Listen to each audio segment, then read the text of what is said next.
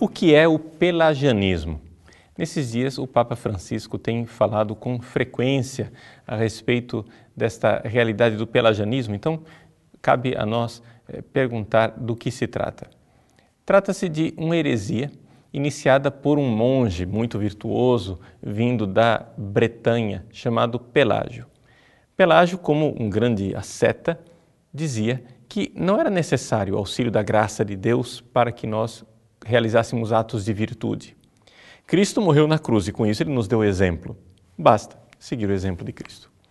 Santo Agostinho, que durante 32 anos viveu amarrado às correntes do pecado, sabia que isto não era verdade. Ou seja, nós somos incapazes de vencer o pecado. Precisamos da graça divina. Então, esta opinião de Pelágio de que nós podemos ser virtuosos sem o auxílio divino, foi condenado no concílio de Cartago. No entanto, um tempo depois, a reflexão teológica continuou e na Gália, ou seja, na atual França, surgiu uma segunda opinião, que nós poderíamos chamar de semipelagianismo. O semipelagianismo, que tinha como seu grande teólogo João Cassiano, o mesmo que escreveu as famosas instituições cenobíticas e tornou famoso Evagrio Pôntico e as doutrinas dos padres do deserto aqui no Ocidente. João Cassiano, em Marsella, dizia que é verdade, a graça de Deus nos auxilia na hora de vencer o pecado, mas a iniciativa precisa ser do homem, ou seja, o homem precisa dar o primeiro passo. Bom, isso também não é verdade. A iniciativa é sempre divina. Ou seja, o amor de Deus é sempre o primeiro a dar o passo na direção do homem. Então, o semipelagianismo também foi condenado pelo Concílio de Orange. Para nós entendermos essas duas heresias e como é que isto tem uma incidência sobre a nossa vida espiritual concreta e real, precisaríamos aqui fazer a distinção entre graça suficiente e graça eficaz. Bom, antes da distinção, vamos ter uma noção geral do que é a graça. A graça é o próprio Deus que se dá. Ou seja, o Espírito Santo, quando derramado em nossos corações, é a graça por excelência. No entanto, não existe somente esta graça que é Deus, ou seja, a graça incriada. Quando o Espírito Santo age em nós, ele provoca mudanças no ser humano. E essas mudanças são chamadas de graça criada, ou seja, são reações dentro da própria pessoa que modifica o seu jeito de ser por causa de Deus que se dá. Muito bem. Deus se doa, mas ele que se doa abundantemente não pode atropelar a criatura humana. Por quê? Porque nós precisamos continuar sendo livres. Nós somos livres. E se Deus se doasse numa tal abundância que atropelasse a nossa liberdade, nós não seríamos capazes de agir e reagir diante de Deus com amor.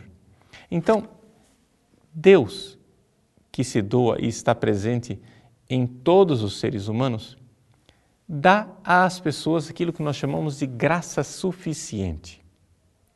A graça suficiente, ela é uma, um conceito teológico necessário para nós rebatermos o semipelagianismo, ou seja, essa ideia de que a iniciativa é do homem. Não. Existe uma iniciativa divina em todos os seres humanos. É uma graça suficiente. Mas é importante a gente notar que esta graça é suficiente para iniciar o nosso caminho de conversão e não para realmente ser santo. Fazendo uma comparação, é como se nós fôssemos um carro que saiu da concessionária com gasolina suficiente para chegar até o posto de gasolina. Mas não é gasolina suficiente para chegar até o nosso destino final, que é a santidade. Então nós temos graça suficiente. E essa graça suficiente, ela age em nós para realizar naquela conversão do filho pródigo, onde ele caindo em si diz: Pequei contra o céu e contra o meu Pai, vou voltar para casa. E então, a partir desta realidade, da graça suficiente que toca o coração humano, nós precisamos pedir, sim, oração, a oração de súplica. Precisamos pedir uma graça eficaz, uma graça que haja em nós e realmente nos capacite a vencer o pecado no dia a dia. Esta graça eficaz. Essa graça que produz o seu efeito, ela não é merecida por ninguém, nem mesmo os grandes santos. Nós precisamos rezar. E é por isso que nós podemos dizer com Santo Afonso Maria de Ligório: quem reza se salva, quem não reza não se salva, se condena.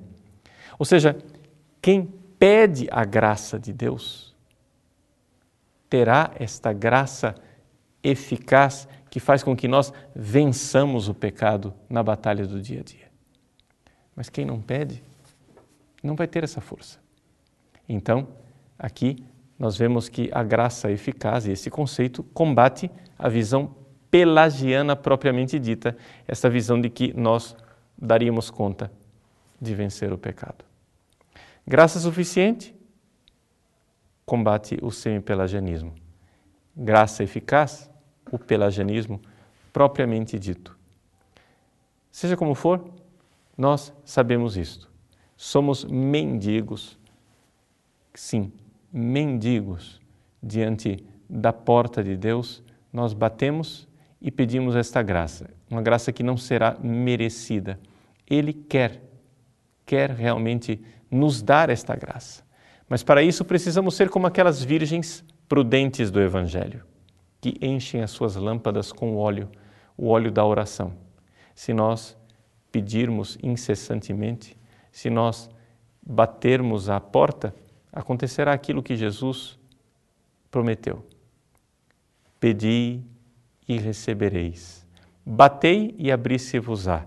Vos será dada uma medida calcada, sacudida, abundante, que será colocada em vosso regaço.